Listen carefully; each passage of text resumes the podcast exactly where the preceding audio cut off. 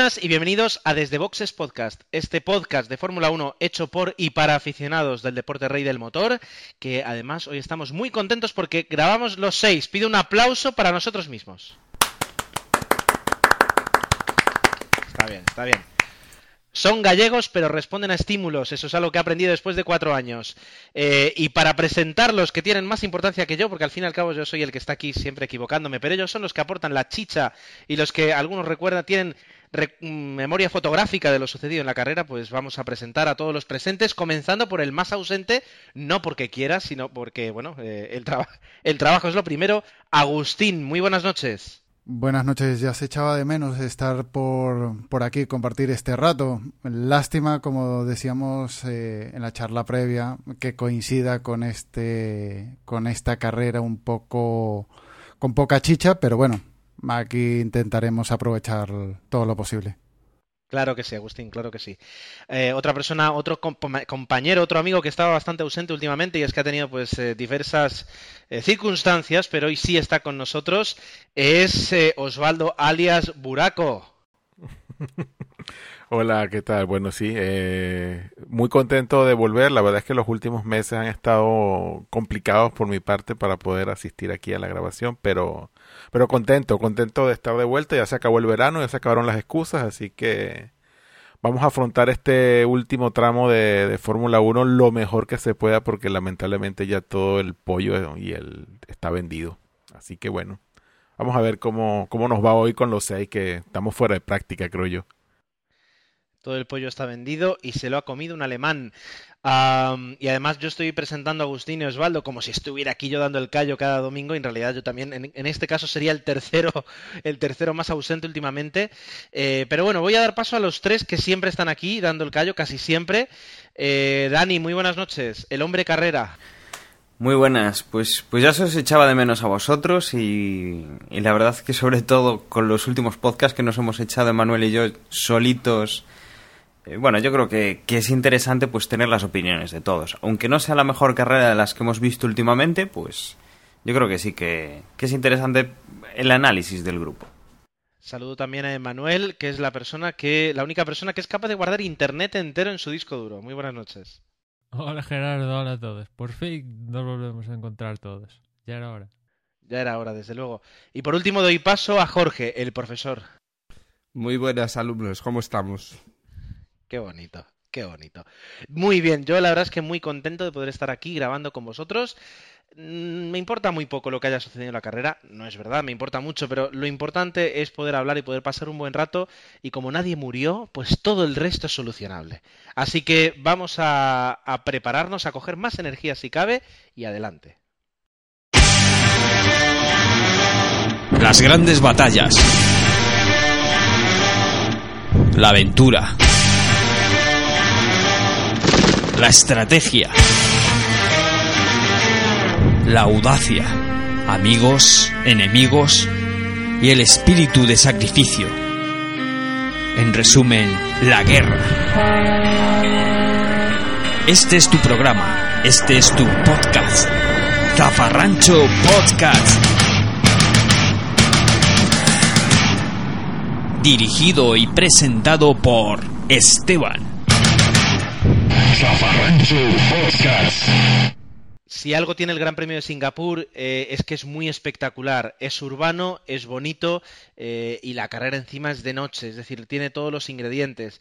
Eh, es curioso porque este año he visto la carrera pues con, con personas que nunca habían visto el Gran Premio de Singapur, no, no, muy aficionados a la Fórmula 1, como que digamos, y se quedaban alucinados, me decían, pero la Noria la ponen a propósito o está todo el año, pero y corren de noche y, y- es en la es, es urbano.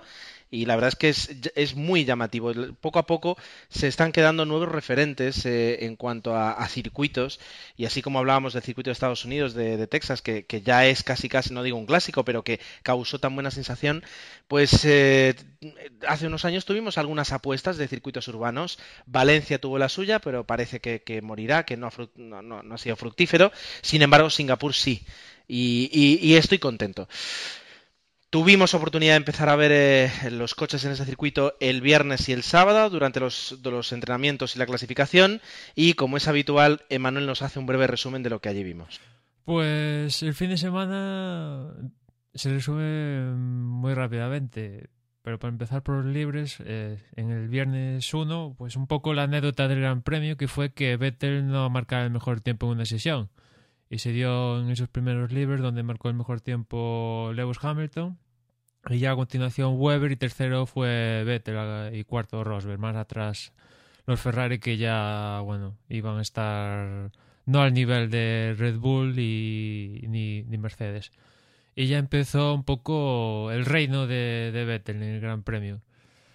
En los segundos libres, aquí donde ya se pone carne en el asador, en estos libres segundos, pues volvió a marcar un tiempo espectacular Weber, sacándole seis décimas a su compañero de equipo Weber y a continuación de los dos Red Bull, pues eh, Rosberg y Hamilton y a un mundo Lotus, Ferrari, McLaren, etcétera, etcétera. En la sesión del sábado eh, por la mañana para nosotros, aunque tarde ahí en Singapur, otra vez Vettel volvió a marcar el mejor tiempo, aunque Grosjean se le acercó bastante, se quedó a casi dos décimas. Tercero fue Rosberg, cuarto Weber, Hamilton, Alonso, pero bueno, Alonso de media entre un segundo y más de un segundo con distancia, con la distancia a Vettel, ¿no? Y ya en la clasificación, pues en la primera ronda cayeron los habituales, que son Chilton, Bianchi, Van der Garde, Pick, y se los acompañó a estos, pues Maldonado y Paul Di Resta. La verdad es que los Force India últimamente no están dando, al menos en clasificación y también en carrera, el, callo y eso les va a privar de esa plaza que estaban en la lucha del Mundial de Constructores con McLaren. En la Q2 se quedaron 16 botas, 15 Sutil, 14 Sergio Pérez, 13 Kimi Raikkonen, que en principio tenía problemas físicos con la espalda, que acusó más en clasificación, que estuvo a punto de no correrla. En, carrera, al parecer, según ha dicho él, le respetaron mejor los dolores. Pero aquí en clasificación quizás ese problema de la espalda le enfermó, aunque hemos visto en más de una ocasión a Kimi quedándose en la Q2. Décimo segundo fue Bernier, un décimo fue Hulkersberg. Y pasamos a la Q3, donde un poco la sorpresa de, del Gran Premio fue Esteban Gutiérrez, que conseguía pasar a la Q3, a la Q3 aunque no marcó tiempo. Noveno Perdona, fue... eh, perdóname Sí. que te... eh, aprovechando, en realidad también está pasando un poco a la Q13, Esteban Gutiérrez. Sí, a la Q3. que, que antes decía lo de Force India y los Sauber, que sí que, aunque, bueno, todos los problemas que ha pasado Sauber y que aún están con problemas económicos y que ha venido Rusia un poco a solucionar la papeleta, pues eh, aunque están los coches muy desarrollados ya en su etapa final, pues Sauber parece que que ha dado un puntito más hacia arriba y al menos pues Hulkeberg está ahí entre décimo, un décimo e incluso en Monza pues llegó a hacer quinto, tercero en clasificación, pues aquí en Singapur el que estuvo arriba fue Esteban Gutiérrez, aunque después en carrera se fue un poco más abajo. Como decía, Ricciardo noveno, octavo Jason Button, séptimo Fernando Alonso, lo, lo habitual. Sexto Felipe Massa, quinto Lewis Hamilton, que sí que fue un poco, ya me decepcioné un poco con Hamilton, que se le suele dar muy bien Singapur, pues no, no estuvo como se, se le espera a Hamilton, que suele ser uno de los mejores a una vuelta, pues aquí se conformó con la quinta posición. Cuarto fue Mark Webber, tercero fue Grosjean, demostrando que en clasificación pues es, diría, de los top, el top 5 de mejores pilotos en clasificación.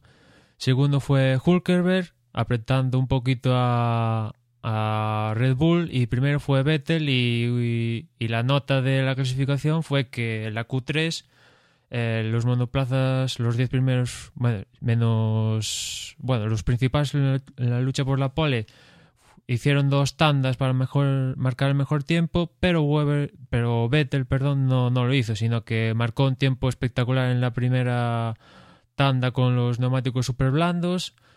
Eh, se quedaron, creo que era como cuatro o cinco décimas lo del resto. Vettel se fue a boxes a esperarlas ahí, bueno, de, sobrado, superioridad máxima, porque lo volvieron a salir Rosberg, Grosjean, Weber y se le acercaron y Rosberg de hecho se quedó a 91 centésimas de, de Vettel. Un poco fue la anécdota, anécdota. El punto general del Gran Premio, lo sobrado que estuvo Vettel. Y se resume, como tú decías, en eso, es decir, en una, en una aplastante superioridad de Red Bull. Eh, de Red Bull y Vettel en un trabajo que, que es, es, loable y yo creo que, que no sé si dentro de unos años, el, con el contraste de, del tiempo, podremos ver como, como, una, como un resultado más fructífero del que consiguió el, el Ferrari de, de, Ross Brown, de Jan Todd y de Michael Schumacher. Es decir, aquí Christian Horner, Adrian Newey y Sebastian Vettel pues son un trío de oro eh, que lo han conseguido todo o casi todo. Con lo que nos comentas, con esa clasificación, eh, nos plantamos ya en la carrera del domingo, carrera que, como siempre, se disputa en horario europeo, eh, haciendo que es necesario que se utilice luz artificial, lo cual le da a Singapur, pues, lo que decíamos antes, esa espectacularidad junto con la propia ciudad, porque quiero decir, lo podrían hacer en, en Palma, en mi ciudad, y, desde luego, pues sí, sería bonito, pero ni muchísimo menos comparado con, lo, con, con el espectáculo que da Singapur. Y eh, pues eh, comienza la carrera con una salida espectacular, pero no la voy a cantar yo. Mejor que lo cuente, que lo cuente Dani. Bueno, pues, eh, y yo creo que antes de, de comenzar, decir que, que, el otro día comentábamos Manuel y yo, eh, que bueno, la página oficial de la Fórmula 1, las previsiones de tiempo eran bastante malas. Eh, la verdad es que nosotros lo comentamos, lo dijimos, y podemos decir que fue todo lo contrario. Aunque era de noche y obviamente no, no salió el sol, pues tuvimos un tiempo fantástico y no hubo ningún problema como pues eh, comentábamos que podría haber si las previsiones se cumplían. Bueno, ahí Dani, ahí Dani, lo que pasa es que como suele pasar en estos países en el trópico y más o menos es que lo tienen controlado, saben que a partir de cierta hora cae la que no está escrita y qué pasa pues que justo cuando es la carrera, entrenamientos más o menos, pues no llueve y, y suele llover cuando acaba la carrera o antes, ¿no? Como suele pasar en Malasia o aunque Malasia últimamente suele llover de vez en cuando, pero en pa países de estos tropicales, sabes que con alta humedad, altas temperaturas, pues más o menos sabes cuándo va a caer la tromba de agua y te va a estropear todo. Y más o menos lo tienen controlado. Qué ordenadito lo tienen, madre del amor hermoso. Bueno, pues eh, como decía, eso, la carrera en seco, nada que ver con lo que comentábamos el otro día. Y la verdad es que la salida, pues con, con la mala clasificación de Fernando y con, con Vettel en la, en la primera en la primera posición, bueno, pues eh, ya nos hacía entrever un poco lo que podría pasar, lo que esperábamos, pues eh, del espectáculo entre estos dos pilotos. La verdad es que Vettel ha salido bien, eh, bastante bien ha salido también Nico Rosberg, que partía a su lado en la segunda posición, que le ha mantenido un pulso de tú a tú a Sebastián Vettel hasta más o menos la primera curva, incluso en algún momento pues podría ir un poco por delante, pero la posición la tenía Sebastián Vettel. Y la salida de Fernando pues ha sido pegado al muro, ha sido desde la séptima posición, ha conseguido ponerse en tercera posición.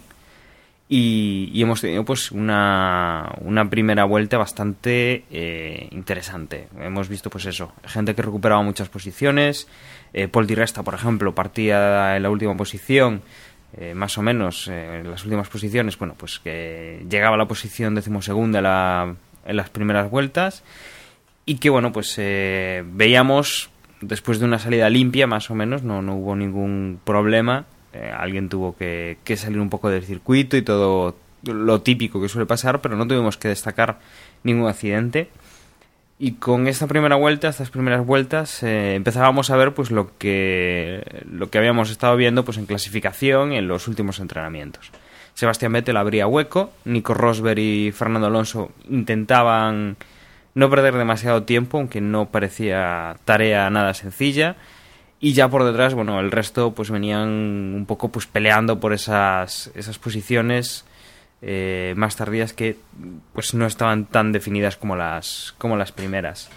Eh, más o menos en 10-15 vueltas empezaron los primeros cambios de neumáticos, eh, la gente salía creo que sobre todo con, con las gomas blandas y que bueno pues algunos se decían ya meter las super blandas otros seguían pues con, con las blandas la misma mismo compuesto y, la verdad es que Vestel era el, que más estiraba un poco los neumáticos, los que iban más o menos por delante.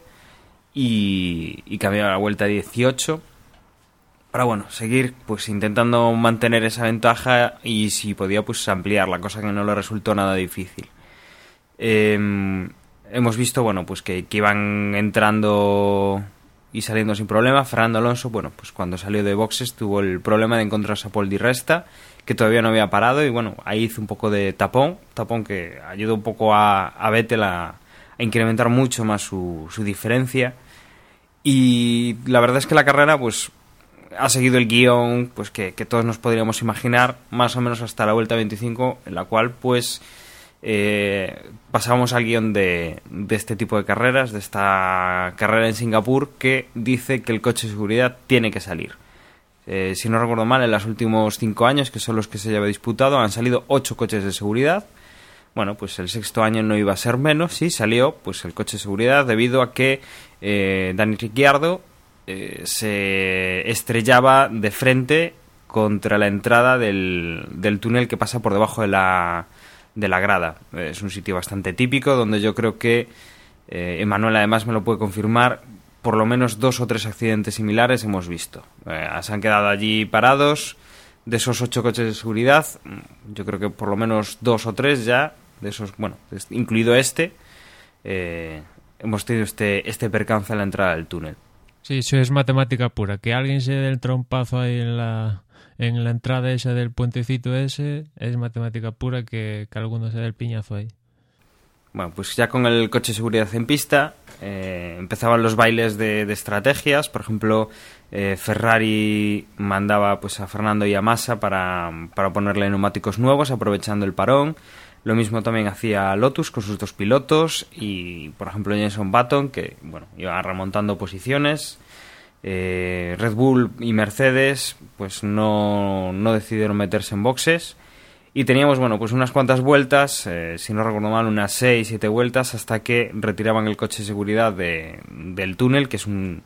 Aparte de ser un sitio donde suele ocurrir este tipo de accidentes, es un sitio donde es bastante complicado pasar con, con la grúa para poder sacar el coche de allí y que, bueno, que es un bastante. tiene bastante telita de, de sacar. En esto, bueno, pues. Eh, manteníamos la eso, el coche de seguridad hasta la vuelta 31 y lanzábamos la carrera con Vettel en primera posición, Rosberg en segunda, Mark Webber y Hamilton en tercera y cuarta posición, como decía, no entraron a cambiar neumáticos y luego ya seguidos de Alonso y, bueno, el resto de, pilotos que sí que habían entrado a hacer ese cambio aprovechando la, eh, la parada pues de, de la carrera con el coche de seguridad. En este momento, bueno, pues eh, Vettel volvía, volvía a perder toda la, toda la ventaja que tenía después de esas 30 vueltas. Y bueno, se lanzaba de nuevo a apretar el acelerador, a mantener un, un hueco interesante con los rivales. Y bueno, veíamos pues cómo, cómo volvía a mantener esa distancia, a incrementarla, a, a tener un ritmo que ningún otro piloto podía seguir y que bueno, en esta parte de la carrera hemos visto pues que Román Grosjean, por ejemplo, con el, con el segundo Lotus, pues eh, tenía que retirarse por tema de, hidráulica. Eh, el resto de corredores pues eh, iban poco a poco separándose de, de Sebastián Vettel y que bueno hasta mm, hasta la vuelta más o menos 41 no volvíamos a tener cambio de ruedas eh, no cambio de ruedas que no, no revistió demasiada demasiado problema y que bueno pues eh, empezábamos a ver ya decantado pues que, que Vettel llevaba la carrera de calle no si no había ningún incidente eh, nadie iba a poder alcanzarlo mm, Fernando Alonso pues se iba se iba apropiando en la segunda posición y veíamos bueno un poco la guerra entre Kimi Raikkonen y Jason Button luchando por, por el podio Eh, y así, bueno, pues seguimos un poco hasta, hasta el final. Final en el cual, bueno, pues eh, Mark Webber, que estaba en, en cuarta posición, pues eh, tenía un reventón en el motor, a falta de una vuelta. eh, y bueno, pues tenía que, que abandonar. Otro que también abandonaba en esta parte era Paul Di Resta, que tenía, bueno, pues después de una muy buena salida desde las partes finales de la parrilla, bueno, también tenía que, que abandonar. Y que bueno, la última vuelta, pues con Sebastián Vettel ya separado de, sus rivales, eh, ganando con, si no recuerdo mal, medio segundo más o menos con, respecto a Fernando Alonso, que llegaba en segunda posición. Eh, Kimi Raikkonen, que llegaba a la tercera posición. eh, Nico Rosberg, Nico Rosberg, que bueno, había hecho una buena carrera y quedaba en cuarta posición. El quinto era en Lewis Hamilton. Felipe Massa, un poco discreto, sexta posición. Jenson Button, que había estado peleando pues por esa cuarta posición con, con, Nico o con Kimi Raikkonen, eh, que ahí está la séptima debido a la degradación de los neumáticos. Justo por delante su compañero de equipo, eh, Sergio Pérez, que llegaba octavo. Nico Hulkenberg, del que pues se ha hablado últimamente mucho por el tema de la, la plaza que iba a quedar vacante con Massa en, en Ferrari, acababa en novena posición y cerraba pues el top ten, los, la zona de puntos, Adrián Sutil con el otro Force India, que bueno, se acaba un puntito con esa décima posición. Muy bien, muchas gracias, Dani. Eh, una carrera, pues, eh, no tal vez, tal vez no mejor, la mejor de la temporada, ni mucho menos, y, y- y con ese liderazgo aplastante de Vettel que, que yo creo que es injustamente, pues, eh, tildamos a veces de aburrido o de ya está Vettel otra vez haciendo de las suyas, pero eh, ¿qué vas a hacer? O sea, vas a, no, no vas a hacer nada diferente y, y la culpa, pues, no es de Vettel, tal vez. O sea, quiero decir, la culpa es de los demás. Con abucheos, con abucheos en el podio en las dos últimas carreras, por cierto. Yo creo que eso es, es algo que, que tendría eh, la FIA, tal vez, no sé quién, eh, la FOM, no lo sé, eh, intentar evitar, pero no mediante prohibiciones o, o mediante, metiendo un filtro de sonido, ni mucho menos, sino es que esto sucede porque se les ha dado las mismas condiciones a todos los equipos, bueno, a casi todos los equipos, y, y hay uno que ha hecho las cosas mejor que otro. Es decir, am, hoy leía una, un titular diciendo de, de Fernando en el que decía que, que la temporada se acabó cuando cambiaron los neumáticos. De acuerdo, o sea, podría llegar a estar de acuerdo, pero es que para entonces el- la, la superioridad de, Red Bull ya era ah, muy significativa y Red Bull lo lleva haciendo muy bien, ya no solo este año, es que este es el cuarto año que lo lleva haciendo muy bien, el quinto casi casi, podríamos decir. Entonces, eh, esto es el mérito de Red Bull y, y- y hay que reconocérselo. Y yo mm, me soy alonsista y me encanta que eh, Fernando gane carreras y campeonatos, pero es que, eh, es que es innegable, ni, ni puedo levantar media palabra en contra de Red Bull ni, ni de Vettel. Pero bueno, eso ha sido lo que, lo, lo que dio la carrera de sí y yo creo que, que ahora mismo nos centramos más pues en segundos, terceros puestos y en la lucha de en medio que, que está mucho más reñida y en ese aspecto pues la carrera mm, no, no, ¿cómo se dice? No, no defraudó ni muchísimo menos. Bien, ¿Qué opináis vosotros? Agustín, voy a empezar por ti. Eh, tú decías que no es la, la mejor carrera para volver. Bueno, yo creo que llevas mucho tiempo en el congelador y que tus opiniones pueden ser muy interesantes de cómo has visto el campeonato y, con la carrera de hoy yo creo que es una radiografía de lo que hemos visto en el campeonato. Tal cual, creo que fue un claro ejemplo de lo que lleva siendo esta temporada. Eh, Vettel ha sido parado desde, desde boxes, por decirlo así, para, para que no se escapara y cuidara los neumáticos, pero se veía que el ritmo que tenía era increíble. Eh, cuando ha querido marcharse después de, de que se fuera el safety car, le han pedido que hiciera hueco para entrar a cambiar neumáticos y ha metido dos, minu eh, dos segundos y pico por vuelta, en ese caso a Rosberg. Igual de algún problema tenía Rosberg con neumáticos también, pero estaban en las mismas condiciones Vettel y, y Rosberg con las mismas vueltas, con, eh, ¿cómo se dice? Con neumáticos que, que cambiaron en la misma vuelta. Entonces, ¿el coche es muy superior? Sí, pero es que es eso. Tampoco puedes prohibir al público que muestre su opinión. Es como si en otro deporte eh, un- los aficionados de un equipo piten al equipo rival. Es, es estúpido. No es ni, ni, ni antideportivo ni ofensivo. Es simplemente que el público es eh, soberano y expresa su opinión. Sea contra Vettel en este caso, porque es que durante cuatro años mm, ha dominado y resta, ¿cómo se dice?, diversión a este deporte. Pero bueno, sí, eh, tiene su mérito por parte de, de todo el equipo Red Bull, del coche, de Vettel, de la, de, la de, de la conducción que tiene. Pero claro, el público, mm, vamos a ver, es que también la temporada ya está acabada. Con 60 puntos que le lleva Alonso, que es el único realmente que ahora mismo tiene alguna opción de, de optar al, al, al título. Y la verdad es que yo creo que de los seis que estamos aquí, ninguno damos ya mm, un mínimo de porcentaje de, de opciones al título a, Alonso. Debería cambiar. Esperemos que para el año con los nuevos motores cambie un poco. O que por lo menos que sea más, más reñido.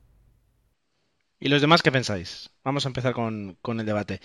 Am, voy a empezar, ya que pues hablar de Vettel no digo que sea sencillo, pero yo creo que tenemos más, compartimos todos más o menos la misma opinión. Eh, yo vi una carrera eh, muy buena de Fernando, en, en- sobre todo en, dos puntos. El primero, la salida, indiscutible, una salida, y además este año está haciendo grandes salidas Fernando, pero yo creo que esta ha sido casi casi la mejor de la temporada. Y luego un hecho que, que pasa un poquito más desapercibido, pero, pero que tiene desde luego su mérito, que es el estar más de 30 vueltas prácticamente con los mismos neumáticos a un ritmo ah, suficientemente competitivo, no para ah, asaltar a Vettel, porque era imposible, pero sí para defenderse de los, de los diferentes ah, adversarios que tuvo durante la carrera. Sí, pero eh, contigo estoy de acuerdo que la salida fue mm, una de esas cosas tocadas con la varita que solo puede hacer Fernando y alguno más, poquitos.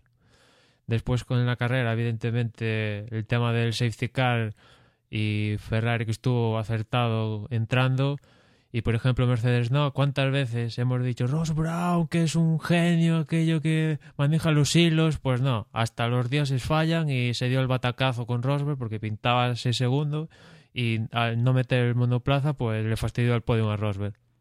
En cambio Ferrari sí que estuvo atinado con Fernando. Y a partir de ahí pues aguantar y incluso marcó distancias, ¿no? Estaba Vettel en la estratosfera y después estaba Fernando y después cierta estratosfera estaba el siguiente. Digamos que, que Vettel estaba, ya no es que esté en otro código po- postal diferente a los otros, es que ya estaba en Corea mientras los otros estaban acabando Singapur, más o menos, ¿no? Y, y por encontrar algún adjetivo a, a lo que hizo Vettel este fin de semana estuve pensando y no se me ocurría hasta, hasta que digo, voy, a compararlo con algo eh, siguiendo un poco la tónica de Gerardo, que es muy, muy, muy de, hacer comparaciones, y algo que está que se sale, por ejemplo, es Breaking Bad, ¿no? La serie esta que no sé si la conoce todo el mundo, pero si no la hacéis, buscarla, que está que se sale, su última temporada, y hay un capítulo que es el 14, que se, que se titula curiosamente Ozymandias, que es un poco el rey de reyes, que dicen que es el, eh, el mejor capítulo de la historia, pues Vettel está en ese plan, en Ozymandias, el rey de reyes, hace lo que quiere, cuando quiere, a la hora que quiere, con los neumáticos que quiere, con el, bueno, con el coche que quiere, no, de momento con el que le dan, y a otro mundo, ¿no? Y, y el, el- y, y los siguientes, pues a, a esperar el fallo. No le queda otra. Y es muy triste ver a Fernando Bueno. Vamos a intentar luchar, pero no. Una declaración de dominicales hoy diciendo que le re- eh, estu- eh, ¿cómo era? Ha dicho que que que mm, que el Red Bull que falló el motor, pues que lástima que no fuera el de Vettel, ¿no? Joder, pues no sé, esas cosas, pues mm, mejorar el monoplaza, que, que en, en Bélgica las- lo que se le decía a la prensa, Buah, para Singapur vamos a- van a tener un paquete, eh, las últimas esperanzas, y al final nada de nada, o sea, s- siguen estando por detrás de Mercedes, de Red Bull y ahí con Lotus, o sea, ni, ni paquete para Singapur, ni, ni nada en vinagre, o sea, aquí no... No, aquí el que ha mejorado es Red Bull y los otros han empeorado. Y tenía que ser precisamente al revés. Y no ha sido así. Y después también lo de Kimi, que saliendo de la nada, otro podium para la saca. Y pues, pues esto es un poco lo que va a hacer Kimi, si el coche se lo permite, el próximo año en Ferrari, ¿no? Es un poco lo que gana Ferrari el próximo año. En cambio, Massa, pues sí, consigue quedar por delante de Alonso en la clasificación, que es, que es algo si hay algún punto negro que le pongo a Fernando este año es que en clasificación Massa, aunque sea en cuatro carreras de 20, pero ese, solo esas cuatro carreras no es lo que pasa la temporada pasada, ni la anterior, ni la anterior. Eh, es el punto que le veo yo flaco a, a, Fernando, que en clasificación eh, tiene que estar al menos las 20 de las 20 por delante de su compañero de equipo, en este caso Massa. Y en cambio, pues eh, siempre se queda milésimas ahí en las últimas, en algunas carreras, estas que Massa queda por delante, pues le falta ahí al menos pues en clasificación que no sé, es como que se da por vencido, que ya cuenta con quedar entre quinto y séptimo o octavo y pues, pues igual puedes quedar tercero sin una curva a frenar más tarde o yo qué sé. Pero a, lo mejor, pero a lo mejor lo hace un poco por, por configuración, ¿no? Y la opción de cada uno de ellos es justo la contraria. Uno opta por un ritmo de carrera mejor y poder competir en la carrera, que sería el caso de Fernando, y más a lo contrario, más a... Eh, de hecho, en, los entrenamientos libres, incluso en la Q1 y la Q2, Massa iba bastante peor que, que Fernando. Solo en el último momento, solo en el último ajuste, es cuando le, le pasa por milésimas también, es verdad. Sí, pues pues son esas cosas que el próximo año con Kimi, aunque Kimi, pues con Grosjean, Grosjean la verdad que lo ha superado en varias ocasiones en clasificación, pero digamos que en cuanto a planteamiento del fin de semana, que es a la carrera dan lo máximo y después en clasificación más o menos, Kimi y Fernando, pues en ese sentido digamos que están a la par, ¿no? En clasificación low profile, digamos, y después en carrera van a tope y son una maravilla. Pues Fernando te tiene que poner las pilas para, pues con Kimi, que va a llegar, digamos, hambriento de, de marcar el territorio, ¿no? Eh, ¿qué, puedo yo añadir a lo que ya han comentado y visto lo, lo que hemos visto el, el fin de semana. Yo solo decir que bueno, sí, Ferrari tuvo un acierto en la estrategia, pero que al fin y al cabo se les vino un poco abajo por porque la entrada pues ha durado mucho más de lo que originalmente tenía que durar y luego Alonso ha salido detrás de Di Resta, que yo creo que eso no estaba en lo en los planes originales de la estrategia, así que por una parte sí tuvieron tino a la hora de meter a Alonso en el momento adecuado, pero luego la parada estuvo mal hecha porque se tardaron los 2, 3, 4 segundos más que no debieron y al final pues todo se vino al garete. Y no digo con esto que, que de no haber que de haber salido Alonso por delante de Di Resta hubiese ganado la carrera, yo no creo porque igual no iba a ganarla, pero pero quizá le hubiese dado un poquito más de emoción a a esa a esa segunda parte, ¿no? Y, bueno, y lo que lo de Vettel, pues lo del Vettel el fin de semana, el, el, domingo fue una fue un atraco, un atraco, un atraco a mano armada, pues le quitó la la piruleta a todos los pilotos y es que no no yo no sé, no no hay calificativo. Y y que sí, que tiene un coche que está muy por encima del resto, pero que bueno, que él también, también tiene cualidades como, como piloto que no se le pueden negar sin duda alguna, eso lo, venimos repitiendo en, en muchas ocasiones en, a lo largo de, de todo este tiempo que hemos estado grabando, no solo este año, sino los dos, tres años anteriores. Pero, pero creo yo que si bien es cierto que Vettel con lo que ha hecho y lo que podemos predecir qué hará en, en, los años siguientes, pues tendrá su lugar eh, privilegiado en, en, las estadísticas de la Fórmula 1. Yo creo que a pesar de que, de que estadísticamente va a tener unos números de ensueño, yo creo que aún así a Vettel le falta algo para poder estar a la par de gente, digamos, de, de, de, de, esos pilotos, de esos nombres que, que hacen la historia de la Fórmula 1, ¿no? Yo creo que, sin quitarle méritos, pero yo creo que Vettel por la situación en la que el coche, en el momento en el que estamos viviendo de la Fórmula 1, cómo están las demás escuderías, los no sé, yo creo que para, para ser un piloto completo, a la par de, no sé, de un Prost, de un, de un Ayrton Senna, de un mismo Schumacher, falta algo, falta verlo en, en otras circunstancias. Yo creo que lo ha tenido todo muy fácil Vettel. Y, insisto que con esto no quiero en ningún momento minimizar sus cualidades como piloto, que son inmensas. Pero yo, pero yo creo que es eso, que va a ser un piloto de estadísticas, pero no, no un piloto que marque época. Y yo creo que para eso le hace falta una, un, un campeonato donde se le vea más, no solamente la cualidad de hacer pole, salir y que nadie lo alcance, sino que no haga pole, que salga detrás, que rebase coches, que lo veamos en otra situación de carrera diferente. Yo creo que eso es lo único que le falta a Vettel para realmente estar ahí en el Olimpo de, de la Fórmula 1. Es cierto que le quedan muchos años por delante y probablemente este, este, escenario que digo yo pueda darse de aquí al futuro, pero es que los números son tan espectaculares a día de hoy que, que sí, tú tienes que quitarte el sombrero y decir cuál el, el, el horizonte de este chico no se ve pero, pero no sé, yo, yo la única pega que le veo es esa. Yo creo que le hace falta algo todavía, que no es solo clasificar bien, coger la punta y que nadie te, y que nadie te alcance. Sí, eso está muy bien, pero también hace falta algo más. Yo, yo creo que lo que le hace falta es que suena increíble que con 26 años ya vaya por su cuarto título, sea el piloto con más victorias en, en la parrilla, con más poles. Es que es increíble que si te encuentran hace 10 años que un piloto con 26 años va a tener cuatro títulos mundiales,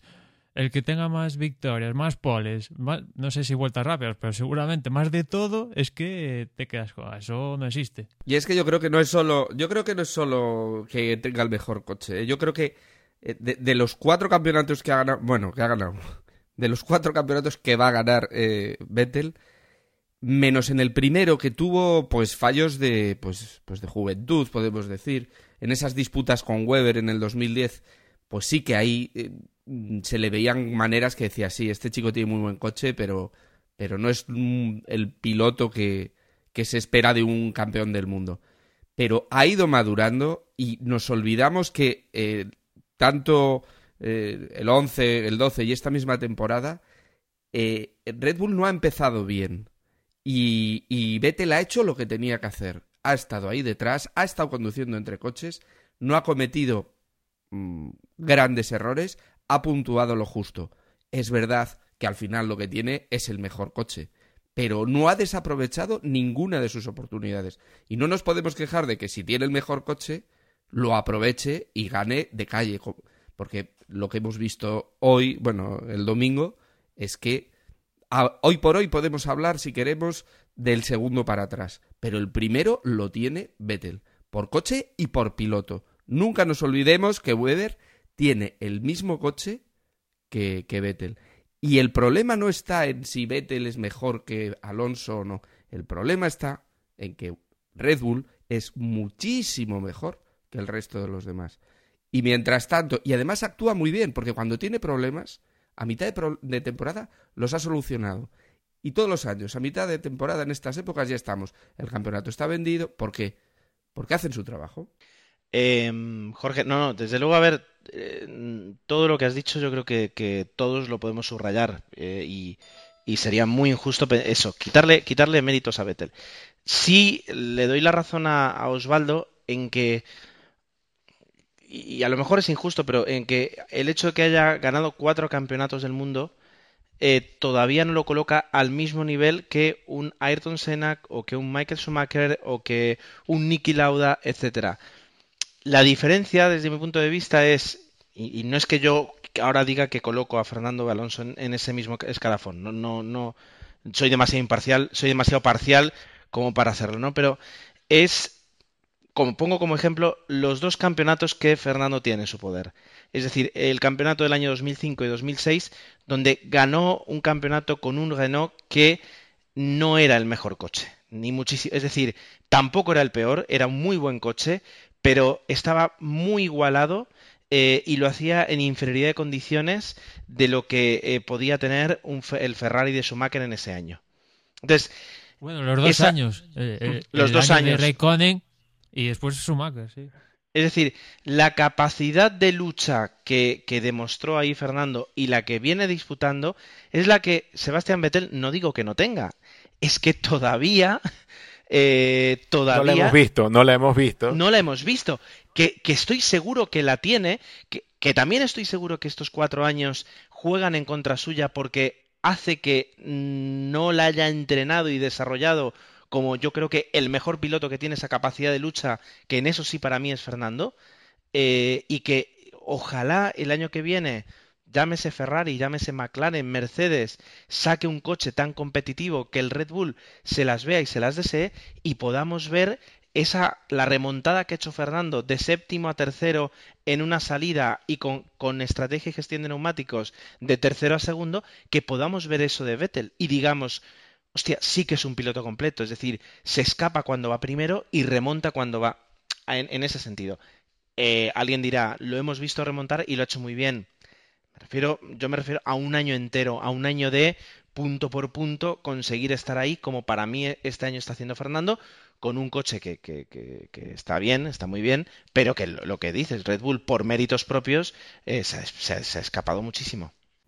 Y si me permitís, eh, lo de compararlo con su compañero de, equipo, primero, creo que desde Malasia, desde el Multi 21, Mm, permitirme que dude que tengan el mismo coche o con las mismas prestaciones, viendo cómo sufre Weber eh, con cualquier otro coche en, carrera.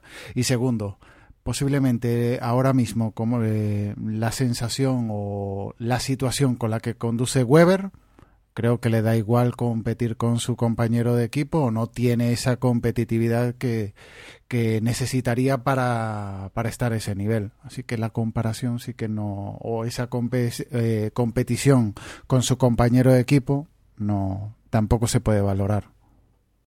Pues yo creo, yo sí la valoro. O sea, en el, año este que estuvo con Fernando que ganó en Abu Dhabi, Weber estuvo, si no a la, si no, no estuvo superior, pero más o menos a la par que, que Vettel y gradualmente ha ido a menos Weber y Vettel a más. Claro, claro, yo hablo de este año. Que, me digas, yo hablo de este año. Que me digas que, que me digas que que en torno a Malasia, España, de estos, pues igual no tienen el mismo coche, pues vale, pero es que ¿por qué Red Bull no le va a dar el mismo coche a, a Weber a estas alturas de campeonato? Es que para mí no tiene sentido. Si ya Weber perdón, Vettel ya lo tiene ganado. O sea, ¿por qué no darle a Weber el mismo coche? Es que. Eh, y Weber no es un, patán que el tío le dan un, portento y, se estrelle nada más salir. Tiene sus fallos, la salida no es su, su fuerte, pero. Pues oye, pues eh, es que no. Weber le saca, le saca más partido a, la conjunción de neumáticos, coche y, y su competitividad pura. Está ha madurado, como decíais antes, y, está mejor que Weber, que quizás Weber está, digamos, ya pensando en Porsche y tal, pues quizás, pero... Pero es que la... Yo creo que la, la mejor comparativa que pueda haber Red Bull de con Vettel es su compañero de equipo. Y lo deja en otro planeta. O sea, Weber está luchando con, con Fernando. En, en Monza eh, Weber estuvo detrás de, Fernando casi todo el Gran Premio y, Weber llevaba el, alerón trasero tocado. Aquí en, Singapur, pues no, pues Weber al final el motor dijo basta y no, estuvo Fernando mejor. En Bélgica, eh, Weber también estuvo por ahí, incluso Fernando lo adelantó en pista, pero digamos que Weber mm, hay veces que está por delante de Alonso en varias carreras. Eh, el año pasado, hace dos, Weber le liberó la victoria en, en, Silverstone a Fernando. O sea que yo creo que a Weber, para hacer la comparación con Vettel, lo encuentro válido. Insisto, eh, una cosa es que Weber deje de ser piloto y lógicamente si está aquí está para competir pero realmente no creo que compita al mismo al mismo nivel o con la, la misma intensidad que lo pueda hacer Vettel. Si estuvieran en las mismas condiciones, te aseguro que mm, iban a estar más parejos. teniendo el mismo Pero, coche. ¿Qué son las mismas condiciones a estas alturas de, de Singapur? ¿Qué son las mismas condiciones? Las misma, la misma situación que había en Malasia. Si le dicen multi 21 o que le dejara ganar a, a Weber, eh, que le dicen a Vettel que le dejen ganar a Weber Es que y no lo deja eso, ganar Weber- y no lo deja ganar, Es que para que se dé eso, Weber tiene que estar por delante de Weber en la carrera, cosa que es imposible que a estas alturas que esté por delante de Weber, porque Vettel está en eso, en la estratosfera. sí, pero Weber tampoco está en ese, ahora mismo no, no va a competir por Red Bull, porque ya se va. Compite por él, por divertirse, por diversión o por mm, eso, porque está ahí. Pero no creo yo que Y tampoco creo, insisto, no creo que tenga el, el mismo coche o las mismas prestaciones en el coche, desde luego. Bueno, eso es algo difícil de saber. Eh, Entonces, eh, eh, ¿me quieres decir que, por ejemplo, Ferrari le da más a un coche peor que el de Fernando? No, pero tampoco eh, lo mismo. La mentalidad con la que corre Massa no es la misma con la que corre Alonso. Y, y, más, y Massa se está, se está jugando el puesto el próximo año, o sea que mentalidad tiene, ¿eh? Y, y en esta carrera, ¿de qué quedó? Bueno, ahí está el nivel de masa, pero por mentalidad no va a ser. Y no será, chicos, a lo mejor, y- pero esto ya es pura adivinación, que si tú tienes que, evolucionar un coche desde, el- los primeros entrenamientos, empiezas ya a evolucionarlo más siguiendo las indicaciones o con los datos en la mano o con las necesidades de uno de los dos pilotos Mm, y que poco a poco el coche se conduce más o se comporta más como quiere uno y no como quiere el otro. No, eh, a ver, ninguno de nosotros somos ingenieros y es imposible saberlo, pero es otra opción totalmente válida. Y yo creo que en el caso de Red Bull es totalmente factible, porque es que Red Bull es una escudería de un solo piloto. Yo no he visto una escudería más monopilótica que Red Bull. Ninguna otra he visto yo tan monopilótica como Red Bull, si el término cabe, que estoy aquí inventándomelo. Pero es que Red Bull gira alrededor de, de Sebastian Vettel. El segundo piloto para mí no pinta absolutamente nada. Nos, en otras escuderías siempre habrá un primer y segundo piloto, pero yo creo que, que siempre las opiniones, mientras más opiniones tengas de los pilotos, yo creo que es mejor. Yo creo que en las demás escuderías siempre el input de, de, de uno u otro piloto, los ingenieros las deben tomar como válidas a la hora de, de mejorar el coche. Pero es que yo creo que en Red Bull, Weber no pinta nada. Pues- nada. Entonces que Red Bull corre con solo piloto. Le sale más económico, se ahorran todo el pastizal. No, porque para el campeonato de, pil- de, de escuderías, Ah, para ahí sí, sí que pinta algo, Weber. Para el Mundial de Constructores ahí sí pinta claro. algo. Bueno, pero eso, es- eso lo... A ver, pero, a ver, no te pongas bravo con nosotros, Emanuel, pero es que, No, Red- es que pero parece que tú, Weber tú ves, sea tú ves que un tú patán. ves que en Red Bull tú ves que en Red Bull sea, sea de, de- de otra forma. A ver, que Red Yo Bull no apuesta veo. por Vettel, no, no lo voy a dudar. No, no te voy a decir que no, evidente. Pero de ahí a decir pero, que... pero a tú Bu- no estás no- bueno, sí, tú tú, o sea, tú lo que dices es que lo que decimos nosotros de que no pinta nada Weber tampoco es tan extremo. Claro, tampoco pintar nada, o sea, algo pintará, porque lo necesita para el Mundial de Constructores. Algo pintará, Bueno, digo no yo, sé, vamos. Si pinta algo, lo, lo, ¿cómo te explico? Lo, lo disimulan muy bien, porque es que yo creo que cualquiera que vea esa escudería, lo que primero que piensa es que Weber no pinta nada. Y Weber, aunque, lle- aunque y Weber lleva en Red Bull desde tiempos inmemoriales, cuando estaba Coulthard y todo esto. O sea que Weber Peor aún, peor aún. Yo creo que ya es, es un, es un caso un poquito de quemazón entre, entre Weber y la escudería. Me refiero, el año que viene van a tener a, a Ricciardo y Ricciardo sí va a saber ser justamente lo que Weber no ha querido, que es un escudero fiel. Desde la primera... un, cero, un cero a la izquierda, Desde- vamos a estar claros. No, ya no es. No, no, no. A ver, un cero a la izquierda, no. un, un, un piloto que haga lo que ha hecho este- eh, lo que lo que el año pasado y este año ha hecho más a por, por Fernando. O sea, en las clasificaciones hacerle de liebre para que Fernando consiga un mejor tiempo y luego al revés. Pero se hace primordialmente para que el, el que opta al campeonato tenga un mejor tiempo y pueda clasificar mejor. Es decir, un escudero fiel que también pueda meterse, meterse y hacer segundos puestos para que el que iba a ser segundo sea tercero, etcétera, etcétera.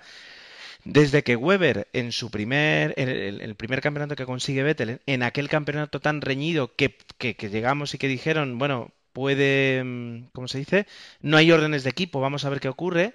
Desde ese año en el que yo entiendo que él detecta que la escudería no apuesta por él, pues ha seguido estando ahí, corriendo con un cochazo, ganando una pasta, disfrutando con, de la forma que tiene de disfrutar, de entender la Fórmula 1 y, las carreras, y ahora se retira y se va tan tranquilo. Y el otro día se subió en el coche de Fernando, sabía lo que se exponía, pero es que le fuma un puro en ese aspecto.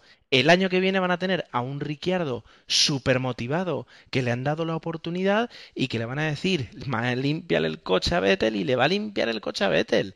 Pero vamos, ¿quién no ha tenido 22, 24 añitos y ha empezado en un trabajo donde le dan una super oportunidad y se deja la piel y hace todo lo que le digan? Es lo normal. Hay 22 pilotos en pista. De esos 22, si, si os dicen, ¿cuántos crees que dirán que sí? Si le dicen vas a ser el segundo de Vettel en Red Bull, ¿cuántos dirían que sí? Corriendo, además. A ver, quitamos a Hamilton quizás, a Alonso, a Raikkonen, a Rosberg si queréis, y a Baton si queréis, Sergio Pérez, y se acabó. Todos querían tener al Red Bull. Un Red Bull. Tener un Red Bull, sí. Y tener expectativas de ser, eh, de tener... Ah, eh, ¿cómo se dice? Igualdad de oportunidades que el primer piloto también. A sabiendas de que vas a ser segundo. Pero eso es que al final Vettel ha demostrado que es mejor. Os recuerdo que ha ganado con un toro roso. Vale que lleva motor Ferrari, todo lo que quieras, pero ha ganado con un toro roso. Pero no estamos. Ha sido el que la primera victoria de Red Bull la logró Vettel. Que sí, pero no estamos hablando de que sea mal piloto. Al final se lo ha ganado. es que no estamos hablando de ni que sea mal piloto ni que no tenga mérito pero no lo podemos comparar con, con Weber. No podemos decir que, la, que sea alguien con el que compararlo. No se dan las condiciones para compararlo, en definitiva. Vettel es incomparable, entonces. No estoy de acuerdo. Yo, yo estoy con la, con la historia de Manuel. Creo que, que, el problema que tenemos es que estamos muy alonsinizados. Y, y que realmente e, es que es muy bueno Vettel. O sea, que, que un patán con un gran coche no se gana cuatro, cuatro campeonatos del mundo. Y que, y que sí que se le puede comparar con Weber, claro que se le puede comparar. Que en algunas ocasiones le han dicho párate, sí, claro que se lo han dicho, pero no está demostrando que está al nivel y de hecho es una de las razones por las que se lo quitan de en medio, ¿eh? Y a ver lo que hace Ricciardo. Vosotros ya le dais por hecho de que va, va a servirle la cena en el hotel a Betel. Yo creo que habláis de futuribles y, habrá que ver lo que ocurre el año que viene. Mm, yo te veo muy naif, eh, Jorge. Oh, yo por supuesto que lo doy por hecho, pero mira, me apuesto lo que quiera. Así me equivoque, me apuesto lo que quiera. Vamos a hacer la apuesta aquí de que Ricciardo va a ser, le van a decir multi cabeza de ñame y pum pum, ahí le va a dar todo lo que le di, va a hacer todo lo que le me, me apuesto si quieres algo, no, eso. Me apuesto si quieres a que veremos a un Ricciardo más competente que Weber. No, yo no he dicho yo eso. Yo te lo digo. No, yo no digo que tú digas eso. Yo te digo lo que yo, no he dicho eso. Porque lo que estáis diciendo es que no, es que con Weber no se puede comparar. Porque... No, no, no, no. Claro que se le no, puede yo comparar. Yo lo que estoy diciendo es que Red Bull, Red Bull igual lo va a poner de segundón. No le van a dar las mismas oportunidades. Que sea más competitivo o no, ya lo veremos. Pero de que no le van a dar las mismas cosas que le, le, van a dar a Vettel, es así. Como, como han hecho con y Weber. no es lo mismo un piloto que está de vuelta como Weber, que ya, vamos, mm, el culo ya lo tiene cuadrado de estar sentado ahí en el cubículo, que, este niño que está empezando, y claro, lo están mimando desde que estaba en, en HRT, ahora está en Toro Rosso, ahora lo pero, suben. Pero Gus, Gus, ¿cuántos, ¿a cuántos ha mimado Red Bull y le han salido rana? El único que le ha salido competente es Vettel. ¿Y quién está diciendo lo contrario? Pero es que no estoy diciendo, no, no, vamos a ver, no estoy en contra de Vettel, simplemente estoy diciendo que no se puede comparar con Weber en esa situación. El año que viene, si Ricciardo le, mm, se ve que está por encima de, no por encima de Vettel, porque no va a estar por encima de Vettel, pero que en alguna carrera como el Multi 21 en, en Malasia, que le manden frenar, mm, ahí ya la primera vez va a ceder completamente, la segunda también. A la cuarta o quinta vez que le hagan una putada, Ahí se verá que, que, cómo va a conducir Ricciardo también. Y a todas estas, Red Bull contrata a un escudero fiel y, Ferrari se mete en el pantanal de que va a tener a dos gallitos en, en, el, en la cuadra. Entonces aquí, ¿qué, ¿qué podemos esperar el año que viene con esto? No sé si ya lo discutieron en otro podcast ustedes cuando salió lo de la noticia de Kimi. Sí, lo escuché y, y más o menos eh, coincido con, con lo que dijeron, pero bueno, no veo dos gallos en el mismo en el mismo gallinero. Veo dos pilotos no muy vale nada. No os vale a un segundo piloto como Weber, que es un patán, y no os vale a tener a dos campeones del mundo en el mismo equipo. Entonces, pero no, que no, pero no. No, no, yo no he dicho que no vale. Yo lo que he dicho es que hay que comparar las dos situaciones y ahora ver cuál sale bien. Eso es lo que yo digo. Yo no estoy diciendo que una sea mejor que la otra, ¿eh? Quiero que quiero explicarme mejor. No he dicho que una, una sea mejor que la otra, pero lo que, lo que trato de poner en, en situación es la disimilitud entre una y otra estrategia. Y además nadie está no, pero Emma, nadie está llamando patana Weber o que sea un calzonazo. No, no, tú lo has puesto de pringao, porque si dices que, que a sabiendas que no le dan las mismas condiciones, es que es un pringao, no, no hay otro No, no te estoy diciendo que no lo sabes. Que te están ah, pero, un coche de segunda. Ah, pero no es. Yo creo, yo, yo también creo que es un pringao. Y Ricciardo también. Yo lo que estoy diciendo, lo único que he dicho en, en, todo este rato es que no se puede comparar a un piloto y comparándolo con el otro. O que Vettel es buenísimo porque le gana a Weber. Es lo único que he dicho. No he dicho ni que Weber sea un pringado, un patán, ni, ni que Vettel sea malo. Simplemente que este año no, se puede. Pero has dado a entender. No, en absoluto. No, por lo que estás diciendo, Weber es un pringado no. que sabe que le dan el coche de segunda y, lo acepta. Tiene un contrato, tiene un contrato y tiene que correr. Chicos, chicos, a ver, un, a ver, em, para mí cualquier persona que tenga el trabajo que tiene un piloto de Fórmula 1 y cobre tranquilamente los 10 millones al año que puede cobrar Weber, o sea, no es un pringao. Pringao es si le pagaran, ¿sabes?, 600 euros al mes y tuviera que aguantar todo lo que aguanta. O sea, con lo que cobra, y es una persona que sabe que, que este año ya se retiraba y que él lo sabía, dices, puedo estar dos años peleando como primer piloto y con todas las atenciones en Sauber o en Force India, o puedo estar los últimos dos años de mi carrera aquí cobrando una pasta con el mejor coche, que no ganaré las mejores todas las carreras, pero sí voy a disfrutar de, este cochazo, que evolucionarán al ritmo de Vettel y ya sabremos qué diferencias o no hay, pero estoy aquí. Yo, para mí, no es ser un pringao, o sea, ser un tipo muy inteligente y que acaba su carrera en la mejor escudería y de una forma muy tranquila, porque además es que tú lo ves y tiene no es Kimi Raikkonen, pero tiene una cara de yo, ¿qué quieres? Que te venga, yo te firmo aquí, ¿qué quieres que haga? Hago esto, yo te hago esto, a mí me da lo mismo ya. Es decir, y no es un tema de pringado en ese aspecto. Fíjate que, que, que, Red Bull al final lo que está haciendo es cambiar a la estrategia de Ferrari y Ferrari supuestamente un poquito la estrategia de Red Bull. Ferrari se va hacia la igualdad suprema, y, yo creo que, como decía Raikkonen, los dos pilotos ya están creciditos como para ponerse a hacer tonterías. Eh, y Red Bull, pues cambia a una, a una um, ¿cómo se dice? A una situación que más que a lo mejor la que tenía Ferrari ahora es la que Ferrari tuvo con Schumacher, que era Schumacher y su escudero. Llámese, llámese Eddie Irvine o llámese Rubens Barrichello o Felipe Massa. Quiero decir, y ahí están.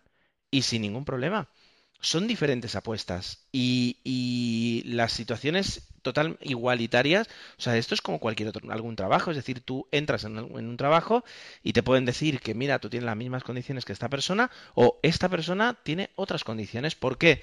Pues básicamente porque esa persona ha ganado tres o dos campeonatos del mundo y tú todavía no, y cuando tuviste la oportunidad, pues eh, no lo hiciste o no te dejamos y es injusto. Bueno, es que la Fórmula 1 es como la vida, es muy injusta. Yo creo que, ya está. Yo mm, me parece fantástico que, que, Weber haya hecho lo que ha querido hacer, eh, que es tener un muy buen trabajo y, aguantando pues las cosas que, aguantamos todos en el trabajo, ¿no? Eh, ya está. Pringado, no, hombre, pringado, pringado. Podemos decir, Riquierdo es un pringado, Riquierdo va a pringar porque, porque llega de escudero, porque llega todo, todo, tiene que demostrar que se merece ese coche y porque en la escudería pues va a bailar polcas y le dicen que baile polka. Repito, cuando tienes la edad de Riquierdo, que no sé qué edad tendrá, pero en Fórmula 1 digamos que es un jovencito, ¿quién no ha hecho lo que le han dicho en el trabajo y si hoy te tienes que quedar te quedas más? Pero es que son diferentes roles y aquí o, o empiezas siendo un, un Lewis Hamilton que, que ya con o un Sebastian Vettel que en su primera temporada ya demostraron ser eh, auténticos cracks, o tienes que empezar así y, darle gracias a- al señor Red Bull que te está dando esta oportunidad. No lo sé, o sea, yo lo veo así. Bueno, ahora que mencionas a Hamilton, ahí está el caso de Mercedes con Rosberg y Hamilton. Que Rosberg lleva una victoria más que Hamilton, pese a que está en el campeonato bastante retrasado. Y Rosberg le gana a Hamilton y Hamilton le gana a Rosberg. De hecho, Hamilton está pasando, digamos, por la. por. por su racha negativa de año. Siempre hay unos grandes premios donde Sí. en clasificación pincha y en carrera, pues no le acompaña la suerte. En cambio, Rosberg, pues vale, que en el campeonato está años luz, pero lleva dos victorias y en su momento le gana a Schumacher. Y Sí, ahora, lo de- pues. Lo de poner dos gallos, lo de poner dos gallos en el, en el gallinero es muy divertido hasta que te juegas el campeonato.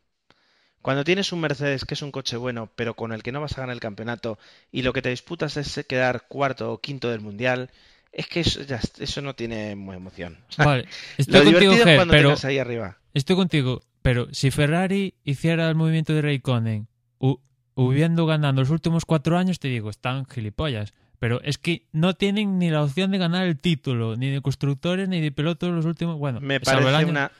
¿Cuántos años llevamos Desde Raikkonen, pidiendo? desde el año de pidiendo- Raikkonen, que no gana ni el de constructores ni el de pilotos. Y eso en Ferrari es como apocalipsis. ¿Cuántos años llevamos pidiendo que quitaran a Massa? Que trajeran a un piloto ah, con, con- con una capacidad de competición más alta que la de Massa. Massa fue campeón del mundo durante unos segundos en el año 2008 hasta que se lo quitó Hamilton. Desde entonces, y, luego tuvo su accidente, nunca hemos vuelto a ver a un Massa con, con, con una ambición, con una ambición ni la mitad de la que puede tener ahora mismo Fernando, que es el otro piloto de Ferrari. Eh, Raikkonen, o sea, me parece un fichaje fantástico por parte de Ferrari. Luego ya veremos qué pasa. Pero si llevo cuatro años con un asturiano y un brasileño y no consigo un campeonato, pues esto es como, esto es como las estrategias de Fórmula 1. Si con la, copiando las estrategias de los demás mm, sé que pierdo, pues vamos a cambiar y a ver qué pasa. Me parece fantástico. Pero ¿y cuándo va a cambiar Ferrari a todo el cuerpo técnico, que es realmente lo que tienen que cambiar? No necesitan cambiar ¿Cuándo? a todo. O sea, desde Ah. mi punto de vista. Mira, yo al Estela y al Dominicales los echara ya. Bueno, Est- Estela es, eh, Son la lo- Estela no sabemos la responsabilidad que tiene. Eh, yo me fijo en su jefe, ¿no? En Domenicali. Eh, ¿Cuándo? Pues cuando se bajen del carro. Han tardado cuatro años en bajarse del carro de que Felipe Massa no aporta lo que necesita el equipo para ganar un mundial. Será muy buen piloto, hará pasta muy buena, pero no aporta lo que necesita. Fernando, y, ojo, de momento tampoco ha demostrado que sepa ganar un mundial con Ferrari. También es verdad que cuando no ha tenido coche, eh, eh, porque no ha tenido coche, y cuando ha tenido coche es porque había un coche mejor todavía. Sí ha demostrado una capacidad de lucha y unos resultados que, leñe, es que terminó el segundo, terminó segundo el, eh, eh, el domingo, que es segundo del campeonato con un coche eh, inferior a un Red Bull como el de Weber. Pero, pero hay que empezar a cambiar las cosas. Es que si, no funciona, es como una empresa. Si la empresa no te funciona, tienes que empezar a cambiar, porque si no se te cae la empresa. Y esta gente lleva, lo que dice Manuel, desde el año 2007 sin ganar un campeonato. Que a ver, que Ferrari ahora, desde la época de Schumacher y los que tenemos 30 años, nos parece que vamos, que tienen que ganar cada año. Ferrari también durante muchos años se comió, se comió, mm, vamos, puestos malísimos durante muchos años. Es decir, y, y el que rulaba y el que mandaba era McLaren y eran Williams. Quiero decir, Ferrari lo que vende son coches deportivos de calle. Ese es su negocio. Eh, lo de que la escudería es su pasión es verdad, pero lleva, llevaba muchos años sin ganar antes de, de Schumacher. Lo que pasa es que ahora estamos acostumbrados a que tiene que estar ahí. Y, Y, es y y el- Schumacher, y Schumacher tardó cinco años en ganar desde que entró en Ferrari. 97, 98, 99.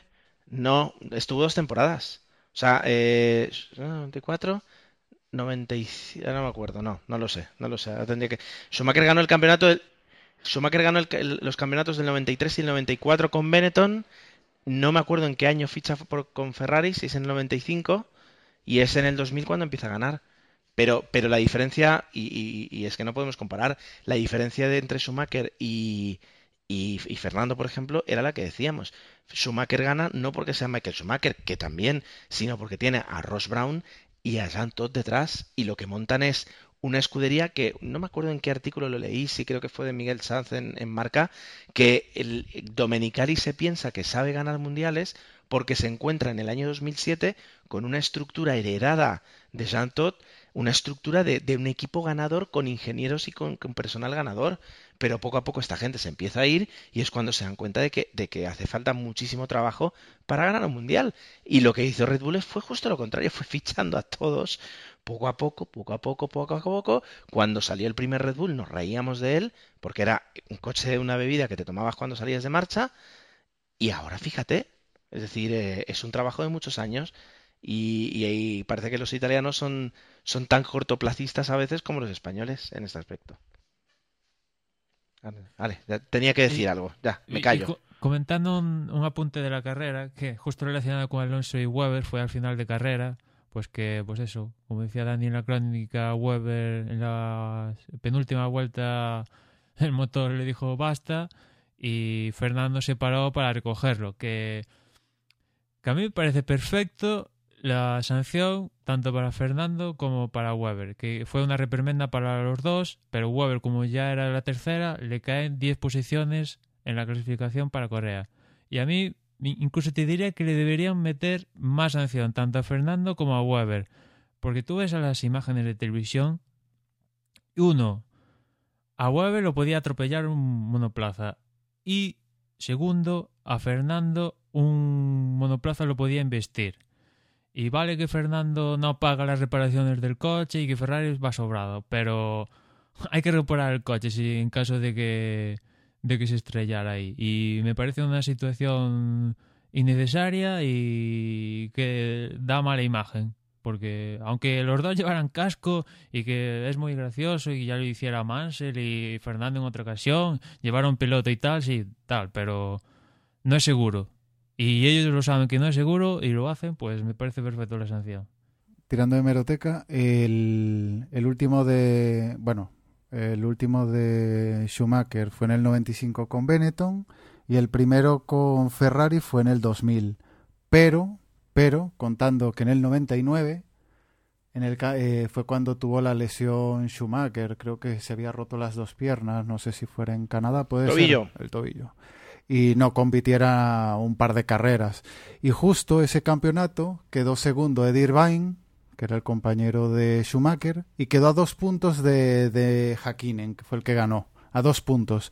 Es decir, igual Schumacher, igual no digo que hubiera ganado ese año, pero bueno, igual sí que podía, eh, podía haber cambiado el signo de, del campeonato en favor de, de Irvine. Pero, pero la diferencia para mí es esa, es decir, durante varios años se estuvo preparando un coche ganador como fue el RB5 de Red Bull, el primero que ganó un campeonato, el RB5 puede ser. Sí, puede, puede. Puede ser, bueno. Y, y, y, hasta este año. Y este, hasta este año lo que hemos tenido es, es el bisnieto de ese coche. Un coche que fue espectacular y una base que les ha permitido evolucionar y cambiar según los cambios en el reglamento hasta hoy. Es que porque, porque aún no estaba preparado, pero el año de Brown GP estuvieron a punto de, de quitar el título a Baton. Porque no estaba preparado Vettel, la escudería aún era el primer año que conseguía victorias y tal, pero ese año, sin difusor soplado ni de estas historias de aquel año, le complicaron la vida a Baton, que al final acabó ganando en Brasil las últimas carreras, pese a ganar seis consecutivos al principio de año. Claro, claro. Y, y, de, de, ese coche tenemos este, es decir, no es como Ferrari, que el año que. No, el F2012. El F2012 hemos hecho un cambio radical y cuando llevan dos carreras dicen, ah, no, claro, es que como es un coche prácticamente nuevo, no lo conocemos y nos vamos a pegar seis carreras hasta que entendamos qué es lo que sucede. Ah, no, espera, que no. Que es que teníamos el túnel de viento mal configurado. No. Sí, ahí el túnel del viento. O sea, es que Ferrari todos son promesas. Promesas, vamos a mejorar, vamos a mejorar el túnel, papá, papá, promesas. En cambio, Red Bull es realidad. Pero... Ahí está. Y, y luego, no, es que nosotros llevamos la competición en nuestros genes y no podemos. Ya lo dije una vez en un podcast, es decir, eso no sirve nada ya. O sea, puedes imprimirme las fotos en blanco y negro que quieras de Fangio, ¿sabes? De, de, de quien sea. Ya todo eso no sirve. O sea, lo que sirve es, ¿tienes el coche rápido? Sí, no lo tienes, te vas a casa. Fíjate, Fernando, es decir, más corazón y más sudor que le puede echar un piloto en una carrera. No hay más que Fernando. ¿De qué sirve? Sirve para quedar segundo, no para ganar. Y pasando a otras escuderías, hay escuderías peor que Ferrari, como es el caso de McLaren, que el año pasado para mí el coche era de tú a tú con Red Bull y al final por fallos mecánicos, etcétera, etcétera, pues Hamilton no estuvo en la lucha por el título y han pasado a este año que, pues eso, por, por un ligero instante el, el domingo en Singapur, Baton estaba en el podio, de casualidad, porque le empezaron a pasar como motos todos. Es verdad que los que le pasaron iban a. hicieron la parada con el safety y los McLaren no. Pero una escudería que está muy mal, muy mal, muy mal es, es McLaren, que el baile de pilotos actualmente está McLaren, que McLaren pues se hace querer por Fernando y un poco a estas alturas incluso Martin Willman igual le quiere dar la patada a Sergio Pérez porque Baton parece seguro, ¿no? Pero McLaren ha pasado de estar ganando los últimos dos carreras el año pasado a este año a no entrar creo que el mejor puesto es un quinto de una cosa así un quinto puesto, ¿eh? ni un podio ni nada y en cambio Mercedes que estaba en las catacumbas eso negro absoluto que inventaban negros, en cambio este año han dado un estirón criminal que a mí me ha sorprendido totalmente. No esperaba que Mercedes estuviera dando el nivel que está dando este año. Y, y que me parece genial que Mercedes se suma a la lucha y espero que el próximo año aguante. Son, son diferentes situaciones y diferentes eh, realidades, pero por ejemplo, eso es la, la, capacidad que tenía o que creíamos que tenía Red Bull, perdón, eh, McLaren de, de evolucionar y poner a punto el coche cuando no empezaban bien, pues este año ha demostrado que, que, que somos aficionados a Fórmula 1, que estamos muy lejos de la realidad, por mucho que veamos previas de Fórmula 1 y leamos blogs, y que, y que en Fórmula 1 todo es mucho, yo creo, mucho más complicado de lo que parece. Muchísimo más complicado de lo que parece. Es la, la, conclusión con la que yo me quedo. Bueno, no sé si algo tenéis algo más que decir o, bueno, podemos continuar hacia adelante. ¿Algo más que debatir? ¿Algún tema más? ¿Sí? ¿No? Hombre, lo habéis dicho, pero yo creo que me quedaría con lo, con lo positivo de Raikkonen. Alonso, Carrerón y Raikkonen, que le hemos vuelto a ver aparecer, que parecía que por problemas e historias, yo creo que le hemos dedicado mucho tiempo a, a Vettel y bueno, como lo vemos, pero creo que, que lo que nos queda además de campeonato es para mirar del segundo para atrás y, y nos tenemos que quedar sobre todo con eso. Bien, pues eh, ciertamente vamos a ver cómo, cómo, son las últimas carreras en, en Lotus y, y, este invierno pues ya lo veremos con el, con el mono rojo otra vez. Sí, um, eh, que hablando de Kimi, que lo ha dicho aquí en Singapur, que se va de Lotus por, por la pasta, que no le han pagado y se va a Ferrari, que ahí sí que le van a pagar. Es un, no sé, pues eh, en, la semana pasada se nos pasó a mí a Dani comentar la imagen de, de los dos conejos eh, de Lotus en, en, las redes sociales comentando el, fichaje de, de, Ferrari, pero en Lotus, oh, me imagino con la situación que está, pero también ellos han firmado el contrato y si el contrato decía que por resultados le pagaban a Kimi, pues se lo tienen que comer con patatas. Y yo creo que algo, algo que no habéis comentado, eh, el tema de que parece ser que ya eh, Ferrari pues abre los ojos y da por perdida la temporada. Ya se meten en el coche del 2014, lo cual es algo importante, ¿no? Que se metan... Tarde, tarde. Tarde, pero bueno, por lo menos lo hacen una hora. O sea, tienen eh, ganados, pues estamos casi en octubre, octubre y noviembre. Pues destinarán los ingenieros que tuvieran para octubre y noviembre para intentar hacer una remontada histórica, pues los tendrán ya puestos pues para lo que tienen que estar, ¿no? Para trabajar en el coche del año que viene. Y yo insisto, ¿qué hace todavía Dominicale trabajando en Ferrari? Pregunto. A ver, eh, pues no lo entiendo, Osvaldo, no lo entiendo. Y todos los años lo dijimos diciendo, pero es que si cae Dominicale, ¿por qué no va a caer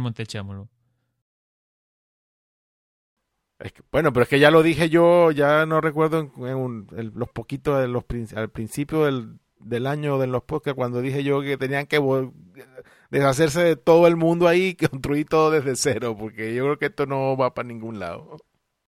Al menos, al menos a la gente que fichan técnicamente eh, parece que contrastada, ¿no? Al menos el James Allison, pues, pues tiene idea, ¿no? Y es un buen fichaje y para el próximo año, digo, para que las cosas mejoren. Bueno, pues será otra promesa, en cambio Red Bull será una realidad. A ver, a ver qué pasa. Oye, picando un poco. Y si Ferrari está tan mal, tienen que dimitir todos, ¿por qué Alonso no se va de un equipo que no, no le va a dar un coche ganador? Porque gana pasta, siguiendo los cánones de Gerardo, ¿no? Porque está cómodo, gana su dinerito, le pagan, no está como Lotus, que están todos ahí. todas esas escuderías están quebradas, están todas quebradas. ¿Cuál sería el mejor equipo que mejora Ferrari? Salvo Red Bull, y no lo ficharían, yo creo. Pero no lo sé, si tampoco... Si hubiera opciones, te diría, vale. Pero él tampoco hace movimiento. ¿eh? Él se siente muy cómodo. Pero es que tampoco hay opciones, es lo que te decía. Bueno, McLaren, pues igual te sale Rana, igual va él y no gana 5 años. ¿Y por qué no tentar a Red Bull? ¿Por qué no? ¿Por qué no? Porque, porque no creo que ahora mismo Red Bull esté interesado en, en, en Fernando, ahora mismo. No, sí, yo. No creo que. Red Bull va Red Bull aposta por la juventud, ya Fernando está veterano. No, y, porque además Red Bull ya tiene a su campeón. Es decir, eh, ¿para qué vas a meter... La fórmula les funciona, van a ser campeones por cuatro años consecutivos. ¿Para qué vas a alterar la fórmula? Pues la dejas así. Fernando se queda en parte lo que dice Agustín, eh, perdón, Osvaldo. O sea, cobra una pasta, una pasta, está en un equipo que es el, el, equipo de, eh, de ensueño para cualquier piloto, ¿no? Pilotar para Ferrari, se siente cómodo, querido, tuvo la mala experiencia, yo creo que eso le marca mucho. Se fue de, de, Renault cuando en Renault era un piloto muy querido, apostó por McLaren, en McLaren pasó lo que pasó, y aprendió que a veces mm, lo importante no es eso, sino el día a día. Él en Ferrari lucha, gana, no tanto como quisiera, pero gana, está en el podio le hacen caso, tiene el protagonismo que él quiere y es una, es una escudería que si que sabe que tarde o temprano, en este año no, el que viene tal vez, o si no el otro, o si no el otro, va a conseguir al menos un título más, que yo creo que es lo que él quiere. Igualar a Ayrton Senna en títulos y, luego ya se acabó. Es decir, eh, entonces ¿Para qué te vas a ir? ¿Para irte ahora a McLaren? Y es lo que dice Manuel. ¿Y quién te garantiza que McLaren no tiene, justamente no entra en una serie de cuatro o cinco años malos? Eso, que no te aseguran que en otro equipo vayas a tener un coche competitivo o que vayas a tener opciones y que salir de Ferrari seguramente supone bajarse muchísimo la, eh, el sueldo que tiene en Ferrari. Bueno, Ferrari tampoco le garantiza coche competitivo, ¿eh? Pues tiene cuatro años no garantizando Pero el sueldo sí. No, El sueldo sí. Ya, pero ya de dar el salto, pues a mejorar, no, no empeorar. Espera, Osvaldo, Osvaldo, eso es mentira. Es decir, Fernando lleva cuatro años, si no voy mal, si no siéndolo, rozándolo, pero y algunos años siéndolo, subcampeón. No, bueno, rozándolo, rozándolo está siendo, está siendo bastante, bastante no, escucha Osvaldo, me refiero, me refiero rozando, rozando el subcampeonato cuando no consiguiéndolo. El subcampeonato.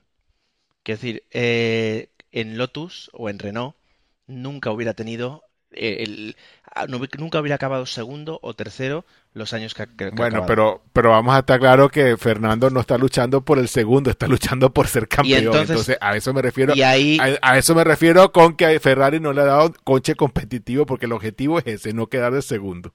Le ha dado, es decir, eh, si ha quedado segundo, le ha dado el segundo coche más competitivo. Para darle el primero tendría que irse a una escudería que no se puede ir. Tan simple como eso. Entonces, ¿para qué te vas a mover? O que Ferrari haga lo que todos esperábamos que hiciera, pero que no ha hecho. Ya, ya. Díselo a Fernando, que no lo sabe. Eh, comentar la situación del campeonato, ¿no? Que bueno, pues. Venga, sí. Vamos a comentarlo de una forma rápida.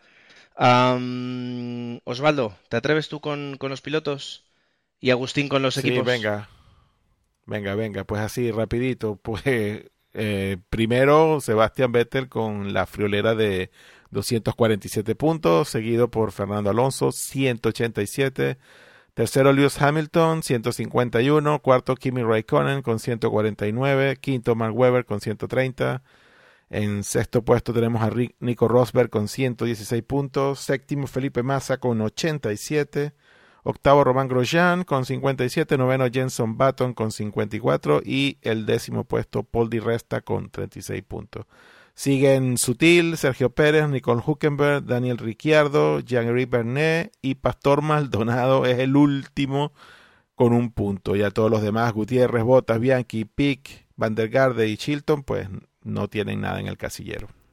Y por equipos o por escuderías, Red Bull primero con 377, Ferrari segundo con 274, tercero Mercedes con 267, cuarto Lotus Renault con 206, McLaren Mercedes quinto con 76, Force India sexto con 62, séptimo Toro Rosso con 31, Sauber octavo 19, noveno eh, Williams con un punto y después Marussia y Caterham sin, sin puntos.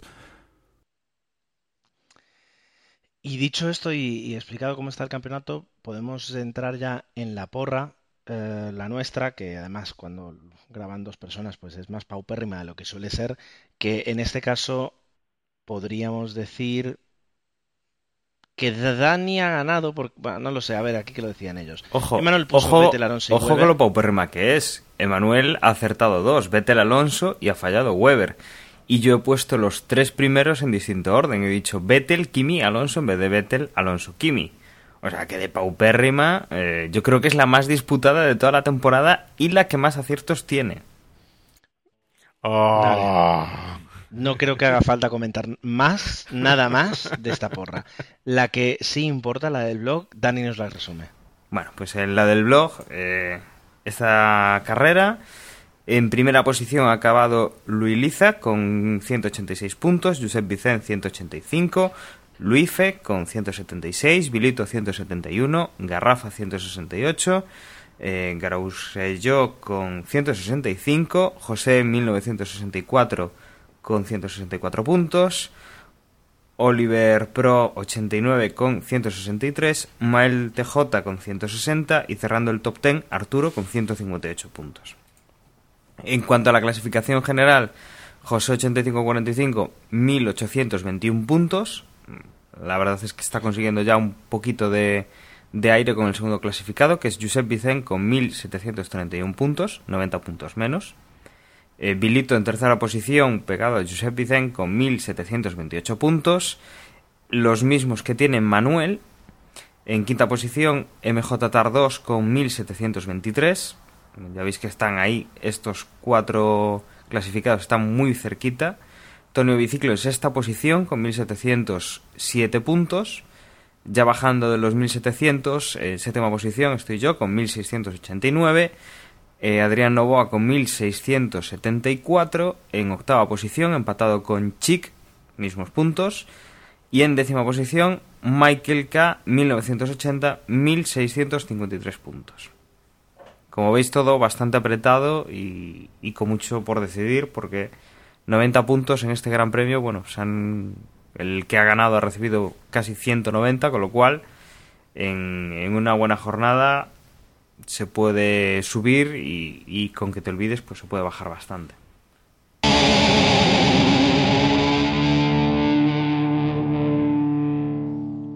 Y bueno, ya eh, entrando en lo que sería la, fase final, ah, creo que podemos ya despedirnos. Eh, teníamos aquí unas noticias reservadas, pero bueno, Mm, ya, ya las, dejamos para el próximo podcast, eh, donde siempre en los previos pues nos quedamos con menos material del que hablar y las noticias nos vienen muy bien. Por nuestra parte, como veis, eh, lo que se nota que no grabo demasiado porque me he quedado prácticamente sin voz, así que me despido ya, voy a por un vaso de agua y os agradezco que nos hayáis aguantado esta vez ya, pues, ¿cuánto tenemos aquí? Ah, pues eh, una hora y veinte tranquilamente puede quedar el podcast. Yo creo que teníamos muchas ganas de hablar y se nota que estamos los seis. Por mi parte, un placer. Muchísimas gracias y nos vemos en el próximo podcast. Eh, por mi parte, pues que estén muy bien. Dos semanas Corea. Vamos a ver qué nos puede traer Corea. A ver si este año va menos o la misma gente del año pasado. porque poquita cosa más podemos decir de este, de este gran premio. Recordarles eh, nuestra presencia en Facebook, facebook.com barra desde boxes y pinchas ahí en el dedillo de me gustas. Que estén muy bien y nos escuchamos pronto. Chao. Y también nos podéis seguir por Twitter, la dirección es twitter.com barra desde boxes y nada más. Nos escuchamos en la próxima carrera. Nada más, ya lo dicen todos mis compañeros, así que en breve estamos con vosotros. Y nada, esperando que nos volvamos a reunir la totalidad del equipo para grabar el siguiente podcast o cuando coincida. Eh, recordar que nos tenéis en, el correo, eh, siempre nos podéis escribir al correo, perdón, desde boxes eh. Hasta otra, un saludo. Y que la página de referencia desde box.es que es donde bueno pues podéis acceder a los posts que acompañan a los podcasts donde nos podéis dejar comentarios donde podéis encontrar la porra y donde podéis encontrar eh, más formas de escucharnos aparte de, de formato podcast gracias a radios tanto digitales como de las de toda la vida y que bueno podéis tener ahí pues una referencia de, de dónde escucharnos. Un saludo y hasta la próxima semana